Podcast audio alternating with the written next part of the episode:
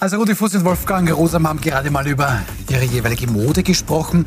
Ähm, ich beginne mit der Sendung, wenn ich darf. Ähm, herzlich willkommen bei Wild umstritten. Drei Themen, drei Gäste.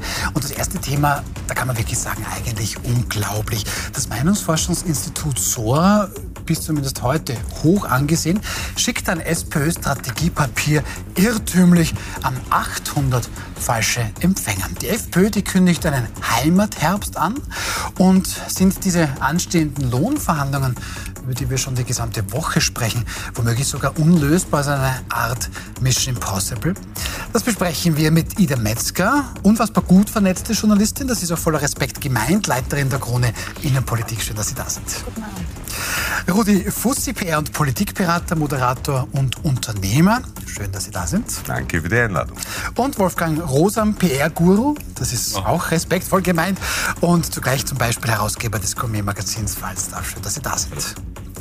Also, das muss man sich schon einmal auf der Zunge zergehen lassen. Da schwirrt ein Strategiepapier für die SPÖ, erstellt vom Meinungsforschungsinstitut SORA, wortwörtlich einfach so durchs Netz. An 800 Empfänger wird das geschickt, darunter auch die mitbewerbenden Parteien. Sora beschreibt darin, wie die SPÖ womöglich bei der kommenden Nationalratswahl die Nummer eins werden könnte ähm, wie Andreas Babler womöglich Bundeskanzler werden könnte und wie auch zum Beispiel die anderen Parteien von der SPÖ, ja, und in welches Licht die gerückt werden sollten. Rudi Fussi, heute Nacht um 23.59 Uhr hat mich dieses Papier dann erreicht, war plötzlich spannender als das Fernsehen. Wie war das bei Ihnen? Ähm, was denken Sie über so ein Papier? Sie kennen das ja vermutlich selber auch ein bisschen. Aber was haben Sie sich da gedacht, als Sie gehört haben, das fliegt an 800 Empfänger? Mir der Günther Ogres leid, dann wer es offenbar selbst schicken wollte und dann versehentlich an einen Verteiler mit 800 Leuten geschickt hat. Ähm, und dann habe ich mir das durchgelesen und habe mir gedacht, ja, pff, ob er den Auftrag kriegt, weiß ich nicht, weil, weil, weil inhaltlich hat es mir jetzt nicht wahnsinnig von den Socken Also Günter Okres ist der Geschäftsführer, der aber heute zurückgetreten ist? Nein, er hat sich nur aus der Wahlforschung zurückgezogen. Ah, das Ganze okay. ist ja ein, Österreich ist ja sozusagen die Hochburg der Heuchelei. Nicht? Du hast den ORF in dieser Hochburg als Hort der Medienkorruption, der Politik. Und dann hast du Meinungsforschungsinstitute. Ich kenne kein Meinungsforschungsinstitut in Österreich und ich habe fast mit allen gearbeitet, die nicht zur Präsentation von Umfragen, wenn sie was erheben, sagen, ich würde ihnen folgende Handlungsempfehlung geben. Mhm. Also Beratung anbieten. Sora ist ein Spezialfall, die machen, so wie die AG Wahlen vom Franz Sommer, der der ÖVP Haus- äh, und Hofdemoskop ist, sogar für den ÖVP-Club gearbeitet hat, machen Hochrechnungen. Bei Hochrechnungen geht es nicht um Meinung, sondern du nimmst du Zahlen von den Sprengeln, die einer kommen und rechnest hoch. Da ist völlig wurscht, was du für politische Überzeugung oder Meinung hast. Das ist ja wurscht, was der Gärtner wird bei dir daheim, wenn er da die Blumen einsetzt. Und dieser ORF geht jetzt her, auf Zuruf vom Bundeskanzleramt, weil der Kanzlersprecher getwittert hat, das muss Folgen haben, nur weil der Okres ein Angebot an das berichtet, nicht einmal beauftragt ist und sagt, es wird Folgen haben. Stunden später kündigt der ORF. Jener ORF, damit komme ich sozusagen zum Höhepunkt der Einleitung, wo der Stiftungsrat politisch besetzt ist, wo der Stiftungsratsvorsitzende in einem Seitleiter der Regierung auspackelt worden ist, wo Hofberichterstatter im niederösterreichischen Landesstudio nicht geschast werden, sondern versorgt, so wie andere Skandalfälle im OF, wo ich Analysen in der ZIP 1 höre von den Kommentatoren, die direkt von der ÖVP oder von anderen bestellt worden sind. Und dann sagt der OF, es gilt jeden Anschein der Befangenheit zu vermeiden und man muss auf die Unabhängigkeit pochen. Es ist so eine Groteske. Ja. Nein. Da brauche ich jetzt eine Replik. Nein, nein. Also äh, der Rausschmiss des, des Sora-Institutes geht insofern in Ordnung, weil ich glaube, seit 24 Jahren macht, macht Sora äh, die, die Wahlanalysen für den, für den ORF.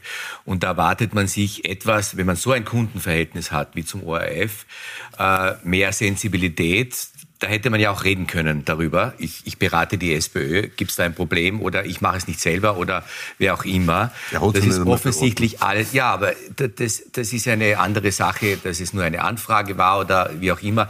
Also ich glaube das nicht. Ich, ich nehme den ORF jetzt wirklich einmal in Schutz und sage, er hat richtig gehandelt. Man kann mit so einem Berater, der, der, der dermaßen äh, agiert und dann wieder bei der nächsten Nationalrats- oder Landtagswahl oder wann immer vor das Publikum, vor Millionenpublikum hinstellt und, und den, den, den, äh, die, die seriöse, und die Analyse war ja immer seriös, nehme ich jetzt einmal an, oder davon gehe ich aus, das ist schon richtig, aber trotzdem, die Glaubwürdigkeit ist da nicht mehr da. Und ich glaube, äh, das war richtig gehandelt. Das Berufsverbot ursprünglich. Nein, das ist kein Berufsverbot, nein, nein. Aber, aber wenn du heute, äh, du berätst die Wirtschaftskammer und wenn du die Arbeiterkammer auch beraten, beraten würdest, ne? ja, ja, ich, ich also wenn du jetzt neu verteidigst. Schau auf meine, nein, schau auf, schau auf meine Website, bei ja. mir ist alles transparent. Ja. Bei mir, ist, ich, ich, rede über alle meine Kunden, ich melde auch brav dem Lobbyingregister, wie sich das gehört. Also da wird man bei mir nichts finden und man wird bei dir auch nichts finden. Nein. Weil wenn du für die Wirtschaftskammer arbeitest und gleichzeitig für die Arbeiterkammer oder für jemand anderen, du, du spürst einen Konflikt und den spürt man natürlich als Berater, dann redet man mit seinem Kunden darüber. Vor allem, wenn es der größte Kunde ist, den ich seit mehr als zwei Jahrzehnten be, be, äh, berate. Also Sorry, Fair enough, das geht. zwischen Hochrechnung und das Beratung sind zwei Tut mir leid für Sora, tut mir leid für einen, für einen, für einen Ogris, ein Freund von dir. Nein, alles in Ordnung. Oder ein guter Bekannter, was immer. Ich bin mit dir auch tut gut mir leid, tut, mir, tut mir leid für ihn, aber die, die, der, die, die Aktion war in Ordnung, dass der ORF dieses äh, Beratungsverhältnis beendet hat. Gut, okay, äh, bringen wir da ein bisschen Ordnung rein. Ähm, Frau Metzger, also dieser Günter Ogris, ähm, Geschäftsführer für quasi, wird das die Wahlbeobachtung konkret? Er hat sich zurückgezogen nur aus dem Team ja, nein, aber, der, der Wahlhochrechnung. Ja, danke, das war's, genau. Ja, genau. So, und der schickt offensichtlich natürlich unabsichtlich, das muss man schon auch mal hier auch sagen, schickt er quasi an 800 Leute diesen Entwurf, Strategiepapier, genau. wie auch immer. So, jetzt sagt Rudi Fusse, die ÖVP rückt da heute aus. Es war tatsächlich um 13 Uhr, gab es eine eigene Pressekonferenz. Ja, davor gab es den Tweet vom Kanzlerpressesprecher Daniel Kozak, mhm. der gleichzeitig auch bei dieser Glaub an Österreich-Initiative dabei ist, wo heute die Fotos mit dem russischen Rubel vom Kanzler ja, auftaucht sind. Aber, aber also, ich will gerne auch die Frau Metzger zu Wort kommen lassen. Ja. Bitte schön. Ja, was ich sagen wollte ist, ähm, also ich bin da eher auf der Seite vom Herrn Rosam. Ich finde, das geht auch aus Gründen der Optik und dadurch, dass wir jetzt ja generell in Österreich vielleicht einen Trend haben, um gewisse Dinge mehr zu trennen. Vielleicht Ganz kommt der ORF, vielleicht kippt das die Klage vom, vom Doskozil ja auch dieses System. Das wissen wir ja noch nicht, das gestern beim VfGH verhandelt wurde.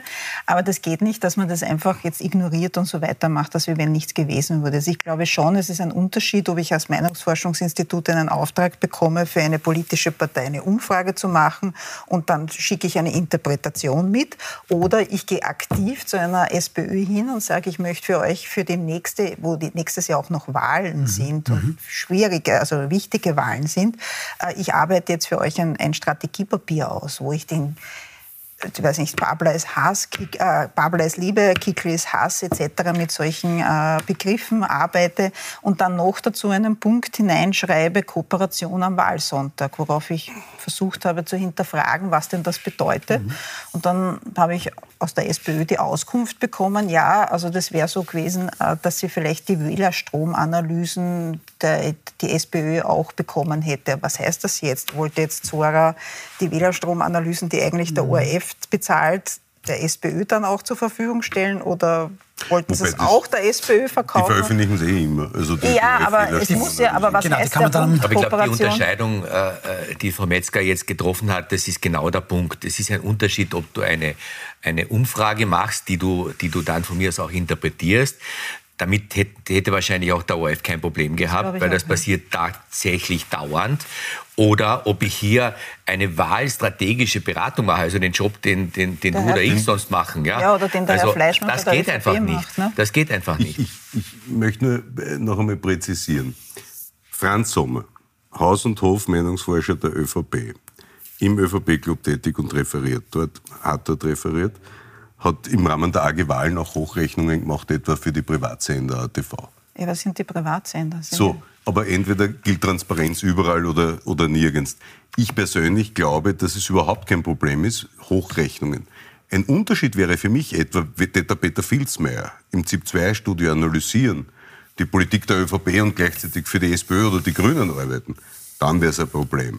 Das eine ist das Zusammensammeln von Zahlen. Das andere ist, da hat offenbar der Günter versucht, entweder aus gutem Glauben, und das muss man auch einmal sagen, ich erwarte mir das eigentlich von dem Wolfgang Rosam wie von mir genauso und allen anderen, die ein bisschen was im, im, im Kopf haben und nicht sozusagen zur journalistischen Objektivität wie ihr zwei verpflichtet sind, dass man sich Gedanken macht, wie man verhindert, dass die FPÖ und Herbert Kickl in die Regierung kommen.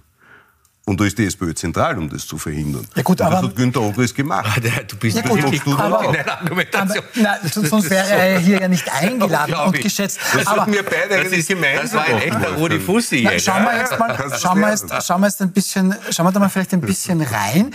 Ähm, ich weiß nicht, Herr Fussi, das erste, das wir jetzt hier zeigen, ist das Charisma der Kompetenz. Also gut, ich glaube, das geht sich, ziemlich sicher noch als ganz normale Beratung durch. Das können wir uns mal anschauen. Also schauen wir in dieses Strategiepapier hinein, 42 Seiten, die ähm, da eben sich Gedanken machen. Wie kann die SPÖ womöglich Nummer eins werden bei der kommenden Nationalratswahl? Und da steht dann zum Beispiel, ja, also Andreas Babler, der hat einen Plan, wie Österreich einen großen Schritt nach vorne macht.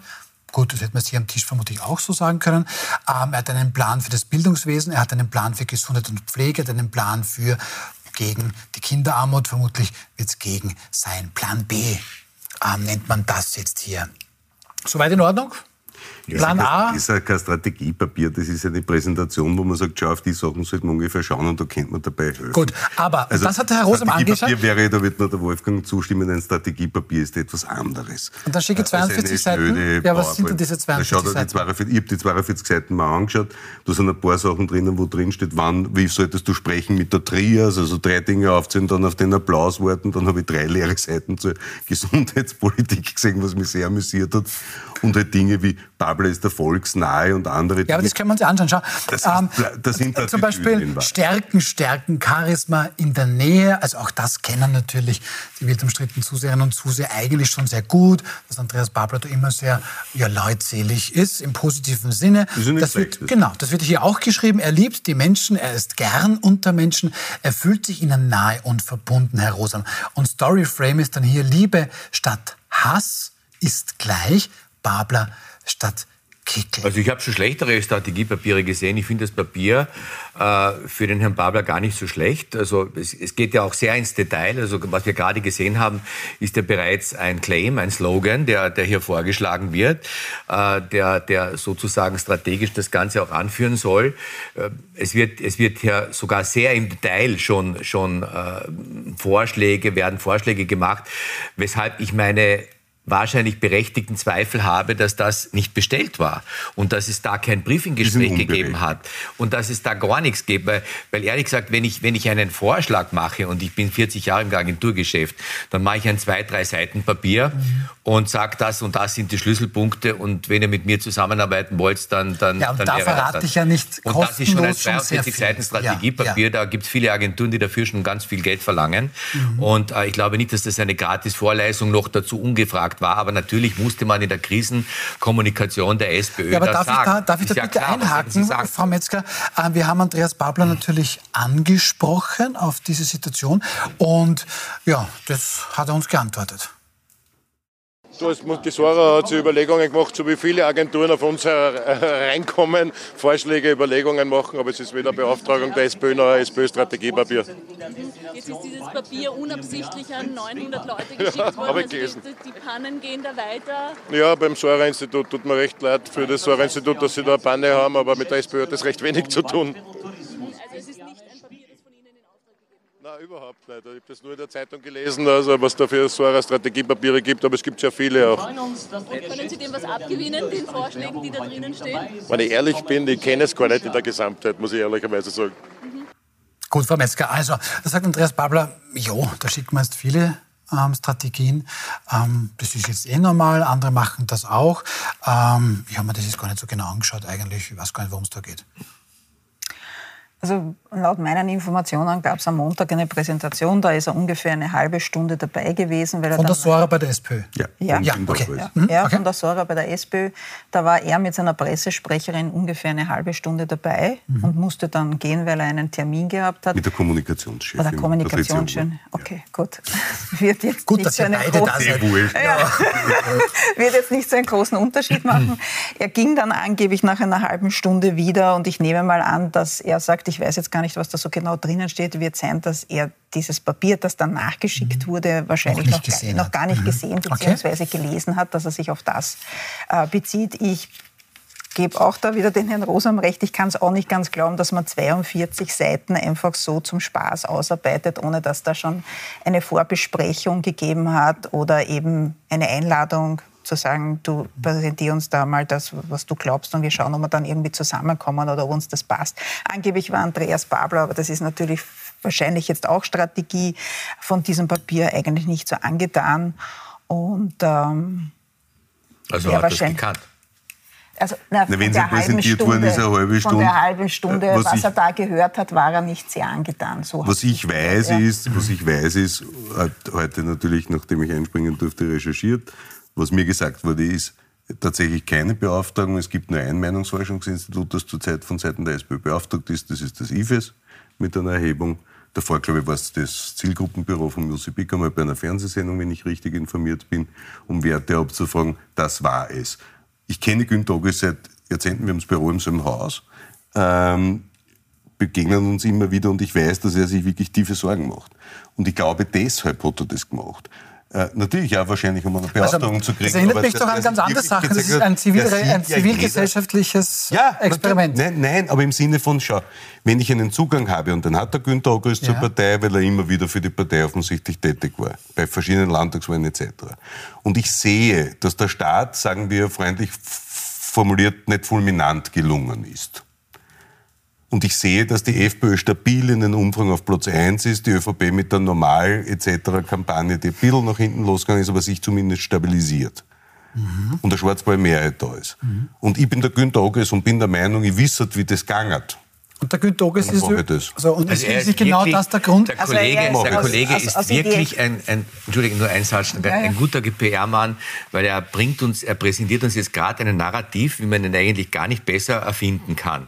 Nur der Schönheitsfehler dabei ist, er hat ja zugesagt, er hatte, er hatte zugegeben, äh, ich wollte einen Auftrag, ich ja. wollte einen Auftrag. Ja. Und wenn man sich nur Sorgen macht um die arme SPÖ, dass hoffentlich ja der Babler Nummer eins wird, dann macht man das gratis und nicht um einen Auftrag zu bekommen. Der hat ja auch Mitarbeiter zu bezahlen, nicht. Wolfgang. Der spielt ja nicht in der Liga, wo wir zwar spielen. der hat jede Menge Mitarbeiter in einem Meinungsforschungsinstitut nein, nein, das glaube ich einfach nicht. Natürlich. Er wollte einen Auftrag haben und, und, und... Aber nur weil du es nicht glaubst, heißt nicht, dass das nicht so gewesen Ja, aber ich glaube dein Narrativ auch nicht. Sorry, dass er dass er aus, aus Menschenfreundlichkeit und Na, Sorge um die Nation, ja. wie du das jetzt breit erklärt hast, Na, äh, das gemacht Sorgen? Hat. Ich mache mir viele Sorgen im Leben, aber äh, deshalb Kickl. muss man nicht gratis arbeiten. Ja? Also das ja, ist, eben, das ist ja, der Unterschied. Nein, aber, das aber, aber, aber, jetzt dreht sich das Ganze doch im Punkt. Also wenn der ORF weil du immer sagst, Herbert Kickel, das ist ja genau das Problem, dass da eben der Herr Ogris bei jeder Wahl, die wir eben seit 24 Jahren sehen, auftreten als der Hochrechner. Für die Leute ist das auch nicht so unterscheidbar, was ist eine Hochrechnung Rechnung und was ist eine Meinungsforschung und was ist eine Beratung. Und dann macht sich der so große Sorgen, dass der Herr Kickel mhm. Bundeskanzler wird. Die Sorge kann, kannst du haben oder der Herr Rosam haben, aber er dürfte das zumindest, kann er das privat haben in seinem Wohnzimmer, mhm. aber, aber nicht, dass er dann sagt, ich biete jetzt meine, meine, mein Wissen, mein Können, meine Expertise der SPÖ an, wenn ich im ORF sozusagen der Mann bin, der dafür steht für Hochrechnungen. Hochrechnungen. Ja, aber trotzdem. Naja, aber das ist genau richtig, was, was die Frau Metzger sagt. Und ich verstärke nur mit einem Satz. Muss mir anschneiden. Ja, in dem Thema, in dem Thema ich bemühe mich. muss ich wirklich, das ist ich unterschreibe ich zu 100 Prozent und man spürt das auch. Man weiß, wenn man so lange in der Branche ist, hat man ein Gefühl, ein Sensorium, was geht und was nicht geht. Das weiß man einfach. Das weißt du, das weiß ich und das weiß der Herr Ogris. Und der Herr Ogris sollte eigentlich schon wissen, nach 24 Jahren ORF, äh, der, der, große, der große Erklärer für die Nation in jeder Wahlnacht. Ich habe hier sensibler vorzugehen. Ich kann nicht einer Partei meine Dienste so offensichtlich, geradezu peinlich anbieten, wenn er es wirklich äh, ohne Auftrag gemacht hat. Ist es ja doppelt und dreifach peinlich, dass er sich 42 Seiten antut, um zu zeigen, wie, wie, wie die SPÖ Gut, äh, drei, äh, wieder vier waren leer, wie der Herr Fuß also, gesagt hat. Nein, nein, es tut, mir, es tut mir leid, wirklich, aber das ist, das ist, das ist nicht wirklich entschuldbar. Fehler machen wir alle. Das naja, war ein Fehler. Und er hat daher den Kunden ORF verloren und das geht in Ordnung. So, äh, kurze Frage. Zwei Fragen. Der ORF ist 24 Jahre zufrieden. Die sind zu zweit, der Herr Ogres, der Herr Hofinger. Der, normalerweise wäre es normal, dass man sich hinsetzt und das klärt. Äh, äh ja, normal wäre, dass er vorher gefragt hätte. So, äh, ja, Zweite Frage an dich ist, und da musst du mir jetzt helfen, weil ich kenne niemanden. Kennst du ein Meinungsforschungsinstitut in Österreich, das die notwendige Expertise für Hochrechnungen hat? Das ist die nächste Frage. Wer keine macht Partei gearbeitet hat in den letzten drei oder fünf Jahren? Ich nicht. Weiß ich nicht, aber es muss ja kein österreichisches äh, Institut sein.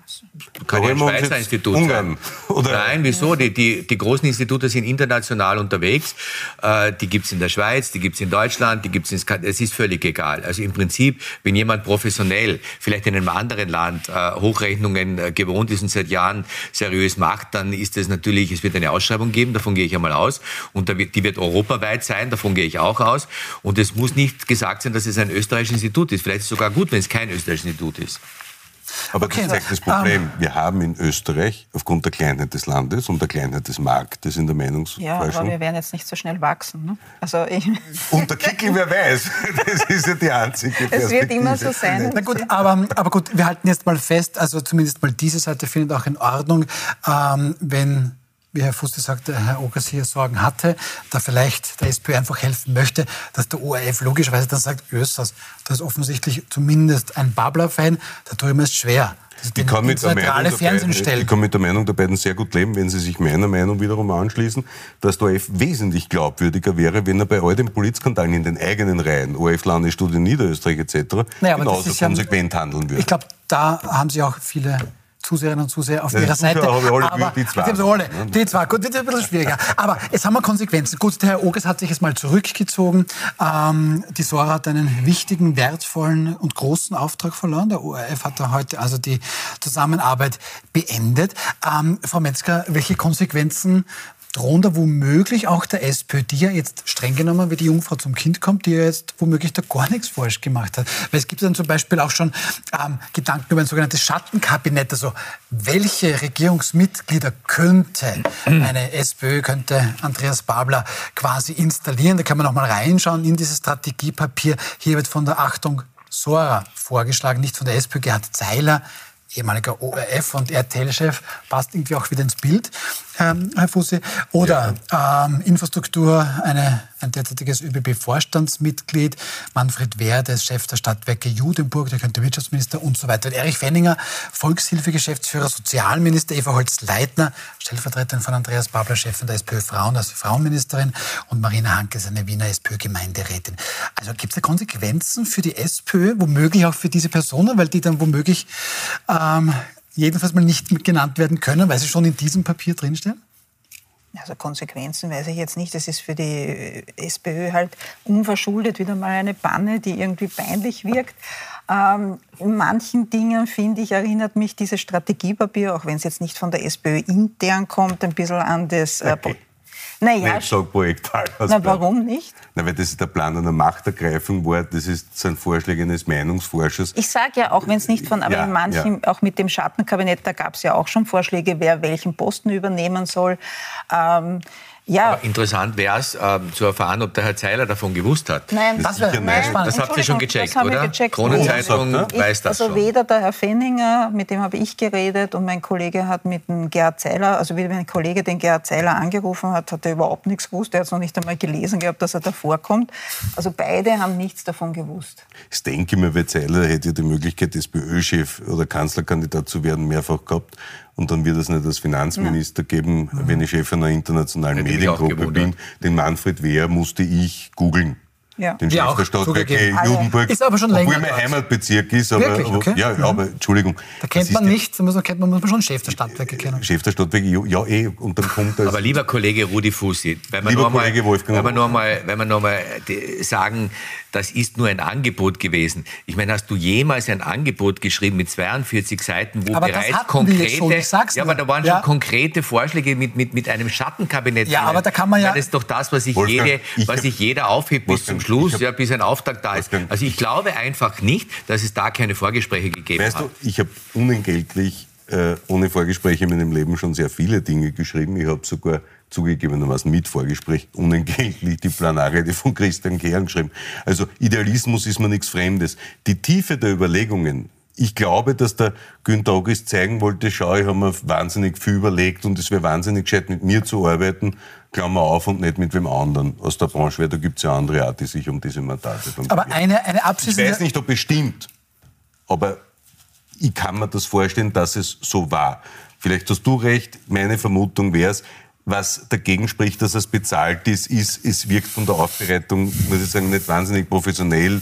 wenn das ein professionell beauftragtes Papier gewesen wäre, dann wäre es zum Beispiel lektoriert und du hättest nicht so viel Rechtschreibfall etc. Und leere Seiten. Ja. Oder leere Seiten.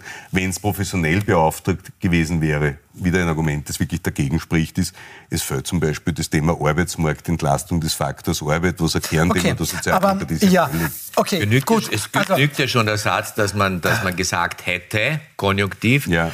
mach einmal Überlegungen und stell, stell uns was vor. Und wenn dieser Satz gefallen wäre, und das kann ich mir ziemlich gut vorstellen, dass das so gewesen hätte Wäre sein können. Dritte Konjunktiv wieder mal. Ja. Okay. Da muss ich Konjunktiv ja, reden, ja. ich weiß es ja nicht. Und ich will ja niemandem was unterstellen, bösartig. Aber der Konjunktiv tut's. So, Aber der Konjunktiv Herren. ist halt schon sehr wahrscheinlich. Gut, also wir lassen das Ding, wir lassen das Ding jetzt einfach mal so stehen. Ähm, da hat jemand aus Idealismus 42 Seiten geschickt, sagt Rudi Fussi. Und ähm, Vertriebs. Und natürlich, natürlich. jetzt Rudi. Ähm, und Herr Rosum sagt, na, niemand schickt 42 Seiten so zum Spaß, da geht es schon um einen Auftrag. Gut, wir wechseln einfach das Thema und es wird nicht weniger unterhaltsam. Ähm, gestern präsentiert die ÖVP ja ihre Herbstkampagne, ähm, die sehr positiv sein soll. Glaub an Österreich. Das haben wir gestern besprochen. Heute ähm, ist nur die FPÖ dran gewesen. Die will nämlich mit Herbert Kickl jetzt durchs Land touren. Die Rede ist von 150 äh, Stops.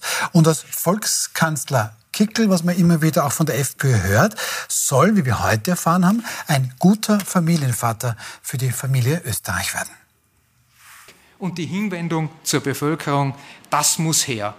Und dann ist der Weg frei für eine Renaissance des Hausverstands und der Normalität in diesem Land.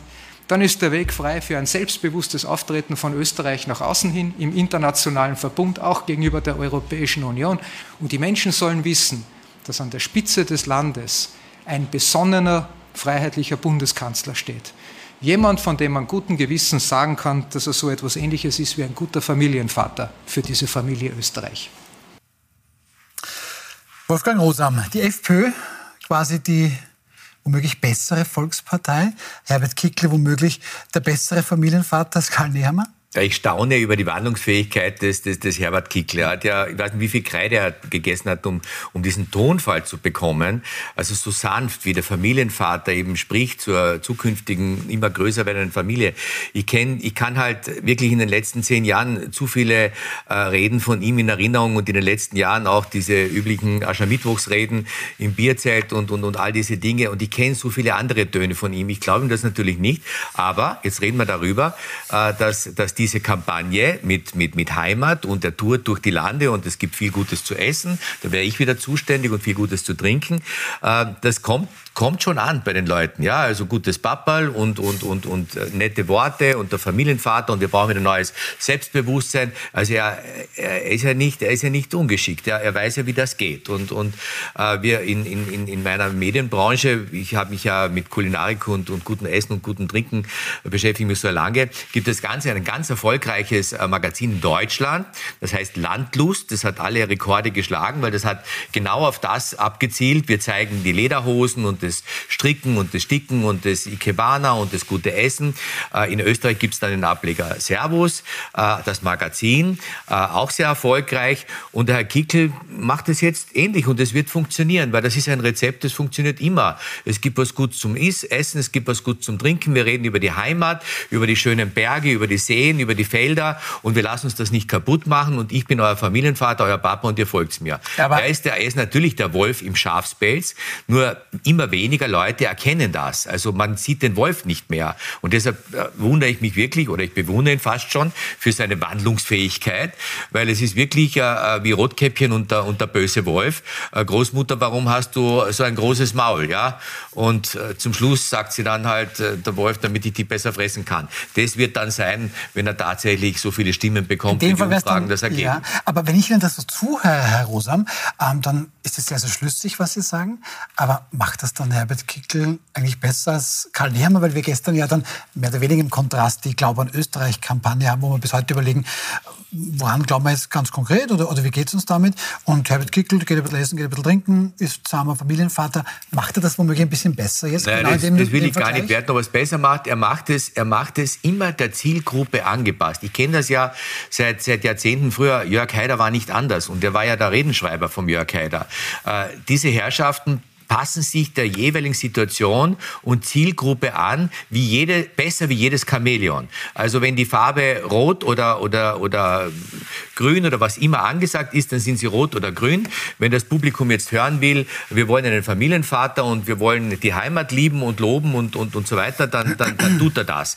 Und wenn er am Aschermittwoch im Bierzelt in Oberösterreich sitzt und über die Migrationspolitik redet oder über die Ausländer oder über den Islam, dann hat er eine völlig andere Sprache. Das heißt, er ist wandlungsfähig und ich möchte ehrlich gesagt äh, schon, dass die, dass, die, dass die Österreicher, jeder soll dann entscheiden, wie er entscheidet, aber sie müssen wissen, dieser Herbert Kickl, der sich jetzt als zukünftiger netter Familienvater gibt, ist kein anderer als der, den wir in den letzten Jahren als Schafmacher, als Spalter und als Trainer erlebt haben. Das ist kein anderer. Er gibt sich nur anders. Er hat ein anderes Quant angezogen und er spricht mit Kreide. Gut, da möchte ich dann unbedingt wissen, was Ida Metzger und Rudi Fussi dazu sagen. Und wie da eigentlich dann die ÖVP dann, oder was die da dagegen halten kann. Wir sind gleich wieder zurück nach einer kurzen Pause.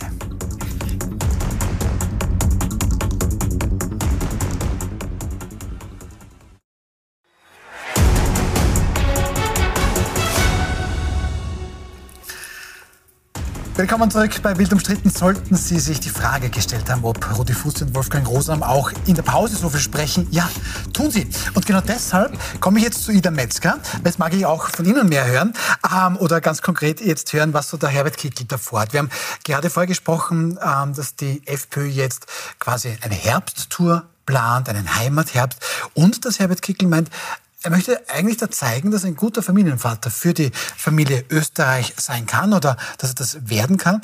Und Frau Metzger, ist die Frage an Sie. Gestern Karl Nehammer, Glaub an Österreich. Die allermeisten mussten nachgoogeln, wer war dieser Leopold Fiegel und warum ist das abgekupfert.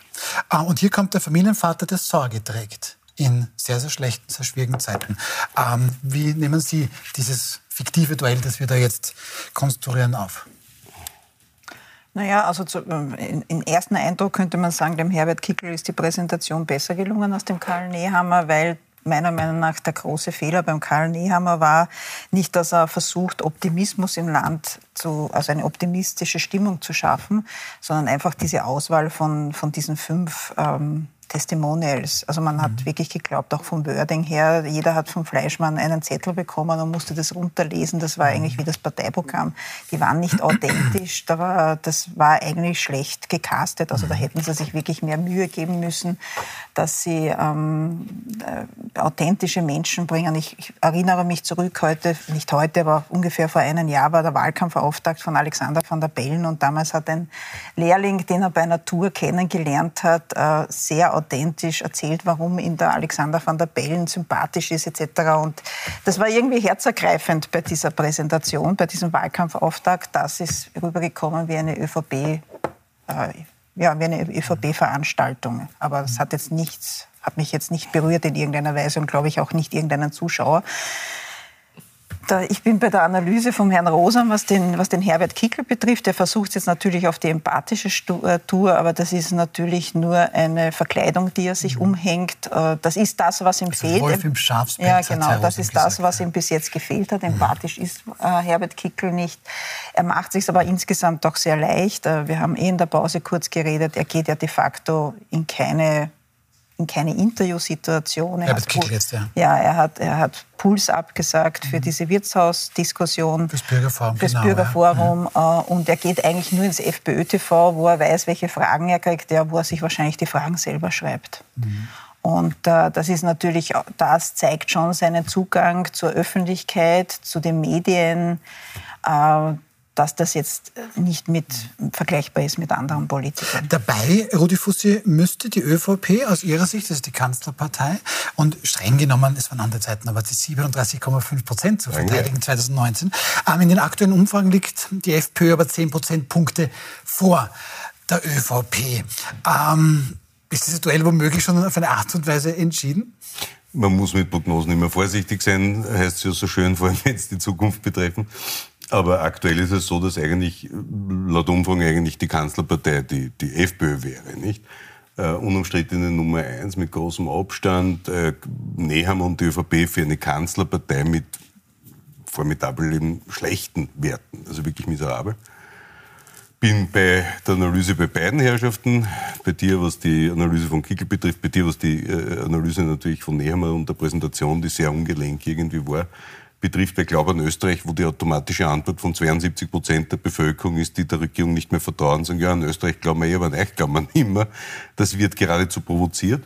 Und das war sehr klug in der Analyse von Wolfi Rosam, dieses an der Oberfläche bleiben vom Kickel. Der präsentiert keine Lösungen für die real existierenden Probleme von Inflation, Energie etc., die man sich erwarten würde, Wirtschaftsstandort, bla bla bla. Der redet über Sachen, ich bin der Papa, es ist der Herbst, fährt herum. Und die Wahrheit ist, dass natürlich die Analyse mit dem Wolf im Schafspitz völlig richtig ist. Derselbe Herbert Kickl hat kein Problem mit Neonazis und Identitären in seiner Partei. Die fahren zum Saddam Hussein, die fahren zum Herrn Gaddafi, die fahren jetzt äh, zu den Taliban. Äh, und er hat ja deswegen so großen Zuspruch, weil er es geschafft hat, von Anti-Ausländer zu erweitern mit der Corona-Stimmung gegen die Impfpflicht, mit dem Pferdezapferl, dann nur quasi russenfreundlich. Und das versucht er jetzt, glaube ich, ist meine Vermutung, zu stabilisieren. Und sozusagen, ich bin ja eh ganz lieb. Ja? Vielleicht, weil die Leute, die auf radikal stehen, die hat er schon. Und jetzt will er stabilisieren und will den anderen zeigen, vielleicht gibt es noch Erweiterungspotenzial. Ist, ist, ist denn vielleicht dieses Vaterbeispiel gar nicht so schlecht gewählt? Weil Na, der Vater kann ja schon mal ja, lauter sein, aber trotzdem ist er ja eigentlich der Gute, ne? Also ich glaube nicht, dass die Menschen ein, also sehr viele Menschen, vielleicht gibt es ein paar, aber ein empathisches Sympathiegefühl für Herbert Kickl empfinden. Das glaube ich nicht. Ich glaube, dass die Leute sagen, ja, der sagt es denen richtig rein, der ist keiner von denen, obwohl er Berufspolitiker ist, da, da, da war er noch jung, war, war der schon einer. Ähm, die, wollen, die nutzen ihn als eine Art Abrechnung mit dem System, wie er es immer seit Jahrzehnten predigt. Zuerst dem Haider geschrieben, dann dem Strache, jetzt sich selbst. Ähm, ich glaube nicht, dass irgendwer von Kickel Lösungen erwartet, weil äh, man hat ja erlebt, dass Innenminister hat nicht mehr Abschiebungen gegeben, zehn Bonis hat er nicht kaufen können. Also im BVD hat er fast umgebracht. Wir haben dann keine Informationen mehr gekriegt von ausländischen Nachrichtendiensten. Ich glaube, dass er die, der Racheengel ist, in Wahrheit einer frustrierten Bevölkerung, die, zu, die aber zu Recht frustriert ist. Das ist das Komplexe an der Situation. Lösungen bringt er ja keine. Ja, sonst könnte er nicht so erfolgreich sein. Richtig. Nicht, wenn er, wenn, äh, das, das ist, der Frust ist sehr groß, er ist größer als, als er je war. Und deshalb tut er sich ja auch so leicht. Mhm. Er will sich aber nicht so leicht tun, äh, den, den, den guten Papa, den er jetzt als Familienvater und so weiter darzustellen versucht, äh, glaubwürdig bei jenen rüberzubringen, die ihn jetzt schon anzweifeln.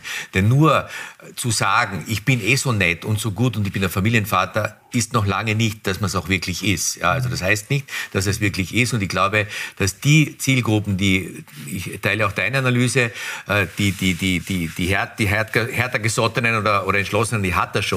Er muss seinen Zielgruppenkreis erweitern. Er ist jetzt der gute Familienvater und so weiter.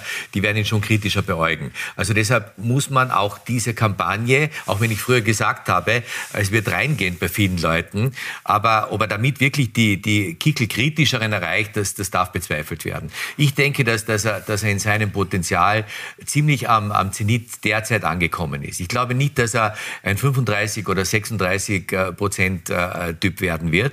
Also das, das außer gut, man weiß nie, was noch passiert, aber, aber ich glaube, er ist jetzt an einem ziemlichen Zenit angelangt und was du natürlich richtig sagst, ist, er muss das jetzt stabilisieren.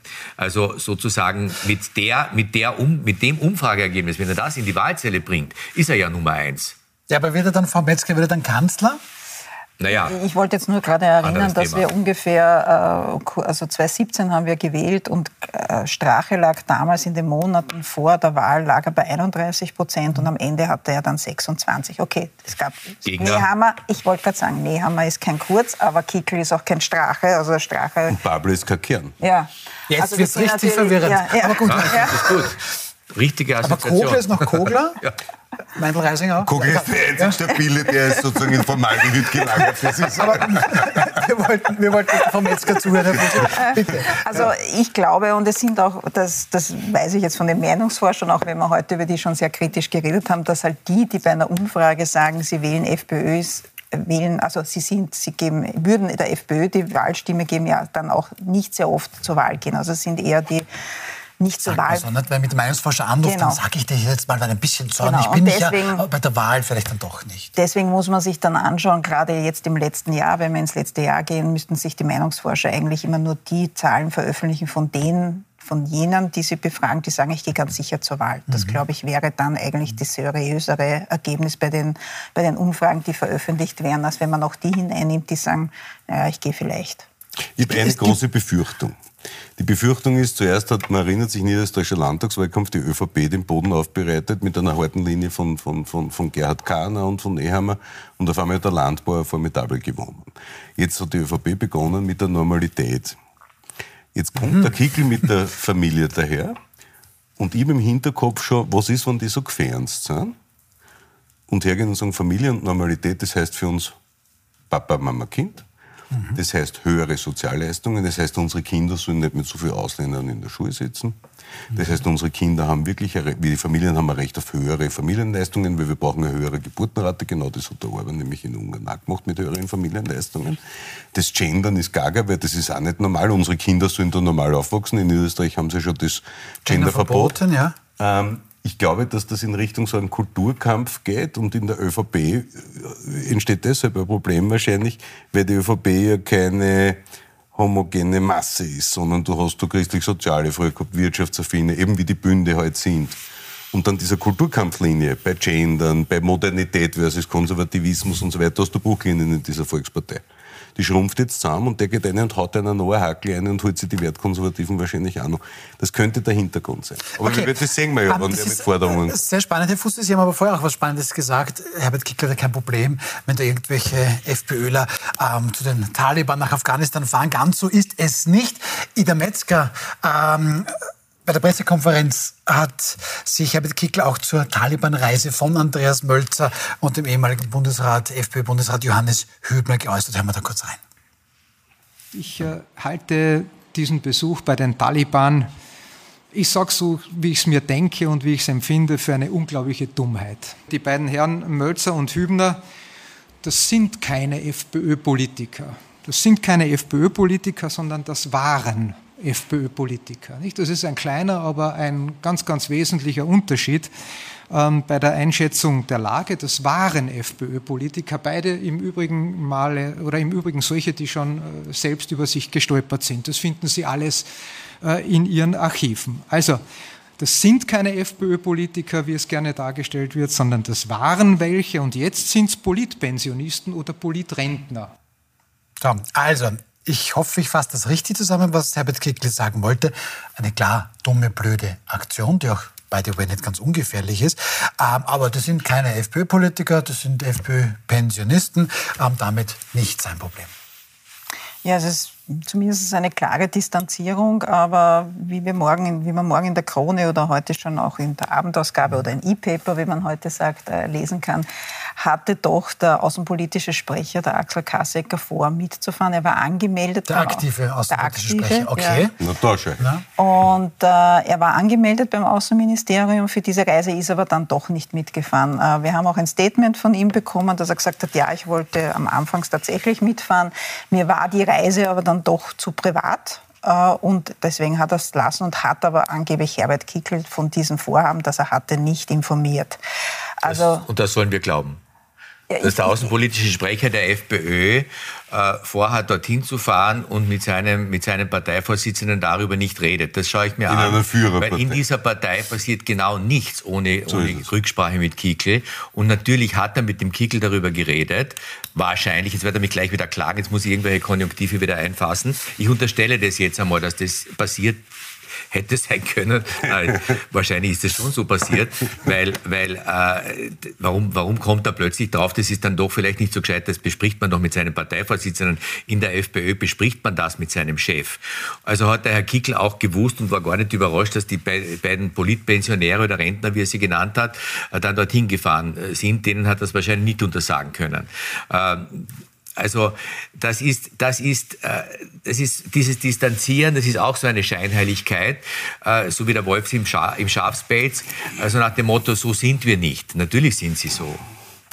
Okay, Rudi Fussi, noch kurz bitte. Gibt es noch was dazu zu sagen zu dem Thema? Na, ich glaube, in Wahrheit ist der Kickel angefressen. Der Heider ist mit ihm nicht in die Schulenbar gegangen, nach Ibiza hat er nicht mitfliegen dürfen und jetzt zu den Taliban auch nicht. Ähm, weil den will keiner dabei haben. Das ist so wie der, jeder, der wo, wo bei einer Klasse fährt, wo du sagst, wir fahren morgen um 9 und in Wahrheit fährst du um 8, weil du nicht willst, dass der Vielleicht, mitfährt. weil er die Spaßbremse ist. Ja, oder er... er, Oder er, irgendeiner, irgendeiner muss die Katzen Vielleicht er bei den, da passt er nicht, wenn der Familienvater bei der Steinigung von islamischen Mädchen dann applaudiert vielleicht. Ne? Gut, ähm, Es ist gar nicht lustig. begleiten wir. Nein. Ist es auch Es nicht. ist gar nicht lustig. Ich weiß. Und das Signal ist furchtbar. Es ist eine Katastrophe. Aber das war immer schon so. Und der Herbert Scheibner fährt im, im, im Nahen Osten herum, in seiner Pension, Iran und was weiß ich. Äh, Die sind früher dort überall hingefahren. Die Araber haben ja, man erinnert sich an diese Al Jazeera-Auftritte von Jörg Haider mit dem Falken, wo er, wo, wo er da saß. Ne? Da gibt es ja eine, eine Konstante. Und Und die Identitären sind ein, Weidel, ein. Die? Identitären sind eine NGO. So, Genau, aber. Ja. aber trotzdem Alice Weidel und jetzt irgendwelche Dik- Diktatoren oder Na, Taliban zu vergleichen, schwierig. Okay, Na, das sagen Sie. Aber gut, gut, ich wechsle jetzt mal, ich wechsle jetzt mal das Thema, weil ich habe zu wenig auf die Zeit geschaut. Da bleibt uns nicht mehr viel. Ähm, Frage, da haben wir jetzt im Grunde jetzt auch mal zwei Unternehmer, werden wir die auch rannehmen. Ähm, wir wissen, dass die wirtschaftliche Lage sich eintrübt. So, wir wissen auch, dass Arbeitnehmer und Arbeitnehmer, da kommen jetzt die Stromrechnungen, Lebensmittel sind 15,7 Prozent teurer geworden. Das ist ja täglicher Einkauf. Ähm, Menschen brauchen ihr Geld, logischerweise. Sagen aber die Unternehmer, ja, wir brauchen es aber auch. Ähm, und wenn wir ni- weniger produzieren können, weil international nicht mehr so wettbewerbsfähig, dann haben wir weniger Jobs, dann bringt es uns auch nicht. Ähm, Jetzt hat gestern Beate Meinl-Reisinger, Wolfgang Rosam, irgendwie gemeint, naja, da könne doch der Finanzminister helfen. Wenn man die Lohnnebenkosten senkt, dann könnte da mehr Geld für die Arbeitnehmerinnen und Arbeitnehmer kommen.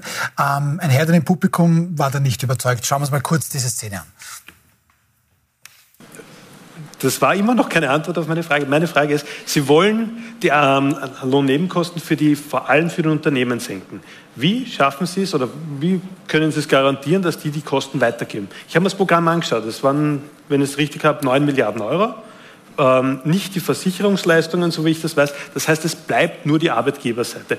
Für die Zuschauer, wie gesagt, die Lohnnebenkosten, ein Teil zahlt der Arbeitnehmer, ein Teil zahlt der Arbeitgeber. Und Sie wollen den Teil von den Unternehmen wegkürzen. Aber diese Teile Das der sind Arbeitgeber 9 zahlt- Milliarden Euro. Genau. Wie wollen Sie gewährleisten, dass das auch beim Mitarbeiter ankommt? Na, weil das ja eben entsprechend in den äh, Tarifverhandlungen eingepreist wird. Die meine, Gewerkschaft Kosten ist nicht unbedingt Kosten. ein Verein von Ihnen. Ich weiß nicht, wüsste nicht, ob Warum? da.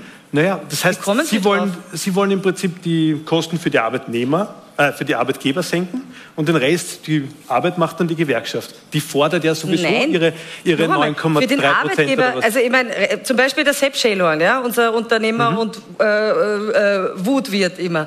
Ich meine, dem ist das ja, der will Mitarbeiter halten, der sucht händeringend in allen Bereichen. Dem Sepp ist das wurscht, ob er's- also der möchte dem, Arbeitgeber, also dem Arbeitnehmer viel lieber zahlen als dem Finanzminister. Der ist doch froh, wenn er den Spielraum hat, äh, die, die Nettolöhne für seine Mitarbeiter zu erhöhen. So, und jetzt diskutieren wir seit gestern Nacht, ob das eine gute Idee ist oder womöglich gefährlich. Herr Rosam, Sie sind Unternehmer. Ähm, ist das womöglich die Lösung? Weil die Arbeitnehmerinnen und Arbeitnehmer, die brauchen ihr Geld. Ja, aber die Unternehmen sollen natürlich auch wettbewerbsfähig sein. Kann da der Finanzminister reinkommen und sagen, nehmen wir wirklich ein bisschen was runter, dann haben wir ein bisschen mehr Spielraum, damit die Arbeitnehmerinnen und Arbeitnehmer auf ihr Geld kommen. Also abgesehen davon, dass sie da ein bisschen ins, ins Schwimmen gekommen ist, die gute Vorsitzende der NEOS. Und natürlich geht es einmal primär um bei, bei Lohnnebenkosten, um, um, um Arbeitgeberseite, äh, muss man aber eines auch sagen, man hat ja gewusst, es kommen jetzt die nächsten Lohnverhandlungen. Nach 9,5 Prozent mehr Pension äh, kommt es die Gewerkschaft, ich glaube bei den Metallern mit 12 Prozent. äh, 11,6 plus 11,6 Prozent. Äh, Das war ja nicht, das passiert ja nicht von heute auf morgen.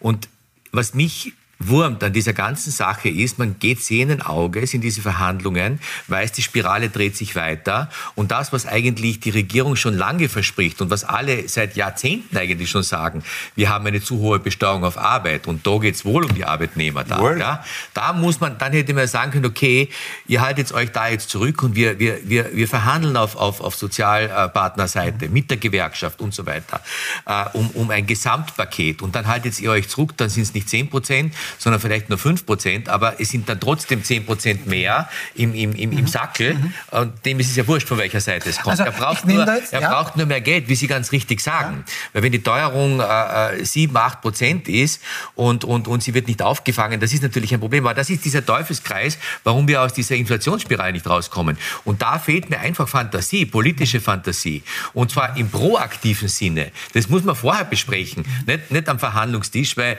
äh, das, das, was die, die, und da kommt mir auch der Vorschlag von der Frau Neos ein bisschen zu spät, weil wenn die Neos sagen, wir sind die bessere ÖVP und wir haben bessere Wirtschaftsideen und dann fällt ja nur der Sepp äh, Schellhorn ein, der ja vielleicht seine eigene Partei machen will, da ist ja auch nichts, da ist ja keine Kompetenz, nichts da. Ja, und das ist unser Dilemma. Wir wissen jetzt, wir wissen jetzt, ähm, also ich nehme raus, dass die Idee womöglich gar nicht schlecht wäre, wenn hier die Regierung in ja, aber es ist nur die Hälfte. Das ist nur die Hälfte der Idee. Also es geht um den Arbeitnehmer. Mhm. Der Arbeitnehmer braucht mehr Geld im Sackel mhm. und für den Arbeitgeber ist es entscheidend, dass er nicht jetzt 10, 11 Prozent mehr äh, Lohn zahlen muss. Genau. Aber dann ist die Frage, und da hat natürlich Herr Rosam recht, also wir wissen, der Sepp Schellhorn würde das tun, aber der Herr hier, im Publikum, der hat die Sorge, naja, jetzt lasse ich als Finanzminister womöglich die Lohnnebenkosten ein bisschen runter. Ja, wer garantiert mir, dass ich das als Arbeitnehmer bekomme und nicht der Unternehmer sich das einstellt? Keiner, weil da geht es ja darum, bei der Entlastung arbeitgeberseitig, dass man sich die Angestellten nur leisten kann, beziehungsweise diese Lohnerhöhungen. Die Gewerkschaft hat in ihrer Denke drinnen, äh, Arbeitgeber zu etwas, Arbeitnehmer zu etwas. Den Sozialstaat kannst du über andere Einnahmen quälen, wie Finanztransaktionssteuern, Erbschaftssteuern, höhere Grundsteuern, was auch immer, äh, genauso finanzieren. Was mich so stört ist, wir haben ein Problem, die Regierung ist unfähig, weil sie äh, weder bei Energie noch Mieten hinreichend, wie es die Wirtschaftsforscher von Felbermeier abwärts gefordert haben, eingegriffen haben. Hätten die die Eingriffe nämlich gemacht, wäre die Inflation nicht so hoch, wäre unsere Wettbewerbsposition international nicht so beschädigt und der Erhöhungsbedarf bei den Löhnen wäre ebenso nicht so hoch. Jetzt zahlt für unfähige Trottelpolitik, verzeihen die Ausdrucksweise, beide die Zeche, die Arbeitnehmer mhm. und die Arbeitgeber. Weil wenn wir Wettbewerbsposition verlieren, verlieren wir jetzt auch mit der drohenden Rezession, die aus Deutschland hereinkommt, äh, Arbeitsplätze und Wohlstand. Das ist ganz offensichtlich. Was die Regierung tun müsste, ist den Faktor Arbeit entlasten. Mhm. Sie hat Mehreinnahmen durch diese Inflation, die sprudeln ja nur so. Mhm. Und man müsste endlich strukturelle Reformen machen, einerseits und andererseits bei der Entlastung des Faktors Arbeit sinnvolle und seriöse Gegenfinanzierung ohne Scheuklappen diskutieren. Dazu gehört eben Grundsteuer, Erbschaftssteuern, höhere Kapitalertragssteuern, vielleicht sogar progressiv. Das kann man alles tun. Vom Grunde her ist es total richtig, die Lohnnebenkosten zu senken, aber ohne dabei die sozialstaatlichen Leistungen zu gefährden und abzubauen. Mhm. Aber ähm, Frau Metzger, ähm, ich mag das niemanden auch, die Bundesregierung jetzt nicht unbedingt automatisch in Schutz nehmen, aber die hat schon sehr viel ja auch getan. Oder offensichtlich hier nicht, wenn, wie der Herr Fuste sagt, hier beide Seiten, Arbeitnehmer, Arbeitgeber, darunter leiden, was die Bundesregierung gemacht habe. Sehen Sie das auch so? Ja, also Sie hätten, finde ich, jetzt erst vor kurzem ein Momentum gehabt, wo Sie sowas machen hätten können. Und zwar, es war ja das letzte Drittel der kalten Progression mhm. ausständig, mhm. wo Sie sich einigen mussten, wie das mhm. aufgeteilt wird. Und eigentlich hätte man das quasi mit einer Lohnsteuersenkung kombinieren können, um diese Verhandlungen vielleicht etwas äh, entspannter führen zu können. Und das wäre ein Signal mhm. gewesen, ohne dass man sich groß eigentlich dann einmischt oder ja, also ohne, das wäre ein tolles Signal gewesen. Mhm. Diese dieses Momentum haben sie nicht genützt. Sie haben nur das letzte Drittel vergeben. Ich habe das versucht, bei einem Interview mit Karl Nehammer herauszufinden, warum er das nicht getan hat, aber ich habe nicht wirklich eine Antwort bekommen. Er sagt dann immer, er will sich da nicht einmischen. Aber Gehen Sie ja nicht aus wahrscheinlich, muss man leider gut sagen. Wirtschaftspolitisch ist er relativ blank. Aber also das wäre, da hätten sie auch alle auf ihrer Seite und das Land wäre irgendwie erleichtert gewesen, weil die Leute kriegen mehr Geld und die diese Verhandlungen wären wahrscheinlich relativ schnell abgeschlossen gewesen. Und da hätte man dann dem ähm, Familienvater Herbert Kickel womöglich wieder etwas abgraben können oder klingt das jetzt viel zu einfach? Nein, ich meine, ob man was abgraben könnte, nur man, gibt, man macht wieder eine weitere Front auf. Und äh, das, ist äh, das, ist ich glaube, es geht wirklich, also ich, ich schließe mich da voll an, man, man versäumt Momenti, ja, und, und, oder Momentums. Und, und, und der, der Punkt ist, dass, dass man, dass man äh, fort, rechtzeitig äh, Maßnahmen hätte ergreifen können, um jetzt wieder vor einer Verhandlungsrunde zu stehen, wo sich die Fronten verhärten, äh, die Industrie dann sagt, dann schauen wir es uns halt einmal an. Ich meine, das wollen wir alle nicht. Ja? Und, und wir haben auch nicht die, äh, die, die, die Kraft, das durchzustehen. Wie, wie Rudi Fusi ganz richtig sagt, die, die, die nächsten 12, 14 Monate werden heftig werden in, in, in, in jederlei Hinsicht. Und äh, was, was, was, was wir brauchen hier ist eine, eine Regierung, die ein bisschen mutiger ist, man hätte vielerlei, in vielerlei Hinsicht eingreifen können, Energiepreisbremse und so weiter, wissen wir eh alles. Man hätte jetzt bevor diese Verhandlungen äh, ähm, mit, zwischen den Sozialpartnern beginnen, hätte man im Vorchecking, das kennen wir aus dem Eishockey, zum, hätten wir im ja. Vorchecking einige Vorschläge auf den Tisch bringen können und dann, hätt, dann hätten die Verhandlungen, wie du ganz richtig sagst, anders gelaufen. Aber Steuerfreistellende um, Erhöhung, um, um, dann hättest du nur die Hälfte erhöhen müssen. Ich muss genau. schon zum, zum, Ende kommen und, und um Vorcheck im Eishockey fahren zu können, muss man halt richtig gut Eislaufen können, sonst geht das richtig daneben. Ich danke sehr, sehr herzlich Ida Metzger, Wolfgang Rosam, Rudi Fusse. Danke Ihnen auch fürs Zuschauen. Wir sehen uns morgen wieder mit morgen gleich mal zwei Premierengästen. Ähm, Kampagnenguru quasi, Josi Pick ist zum ersten Mal bei uns Kommunikationsberaterin Christina Aumeier-Hayek und auch zum ersten Mal bei uns Kurierjournalistin Johanna Hager. Bis morgen Abend, 20.15 Uhr.